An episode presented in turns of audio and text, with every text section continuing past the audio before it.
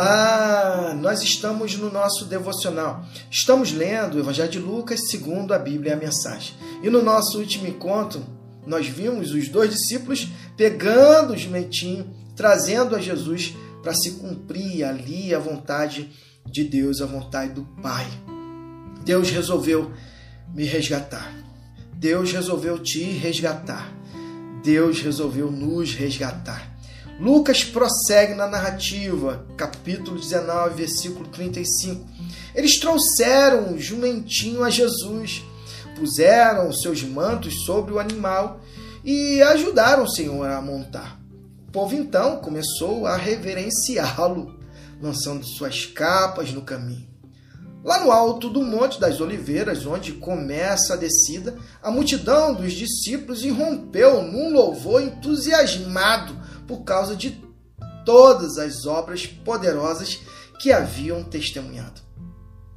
Bendito é ele que vem, o Rei, em nome de Deus.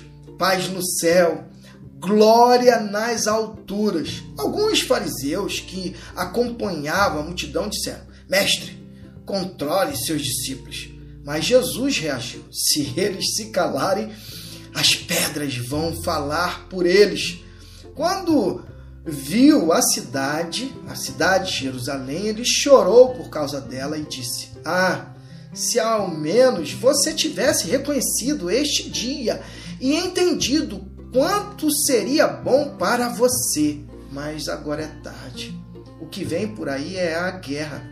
O cerco e a pressão virão por todos os lados. Você e seus filhos serão esmagados. Nenhuma pedra ficará intacta. Tudo isso porque você não reconheceu Deus nem o recebeu quando ele veio em pessoa.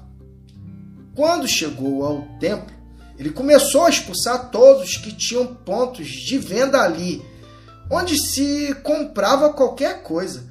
Ele disse: esta está nas Escrituras, está nas Escrituras. Minha casa foi designada casa de oração, mas vocês a transformaram em ponto de encontro de ladrões. Deus, depois Jesus, passou a ensinar diariamente no templo. Os é, sacerdotes, os líderes religiosos, os líderes do povo tentavam encontrar uma forma de se livrar dele.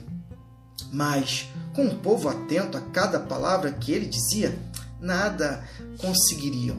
É, na realidade, eles só iriam conseguir quando é, fosse chegado a hora, mas ainda não havia chegado a hora ali, estava se cumprindo cada momento, cada detalhe, a vontade do Pai na vida do Deus encarnado, na vida de Cristo.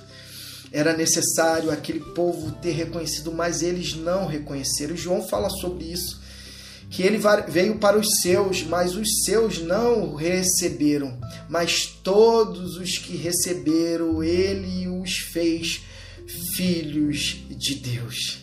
Que assim seja, que essa verdade do Evangelho possa ser o alimento da sua alma, da minha alma e que nós venhamos nos entregar a essa verdade que é a verdade que nos liberta, que é Cristo Jesus. Que eu e você possamos vivenciar Cristo em cada contexto, em cada momento, para vivenciarmos o reino de Deus, a vontade do Pai. E que Deus nos abençoe.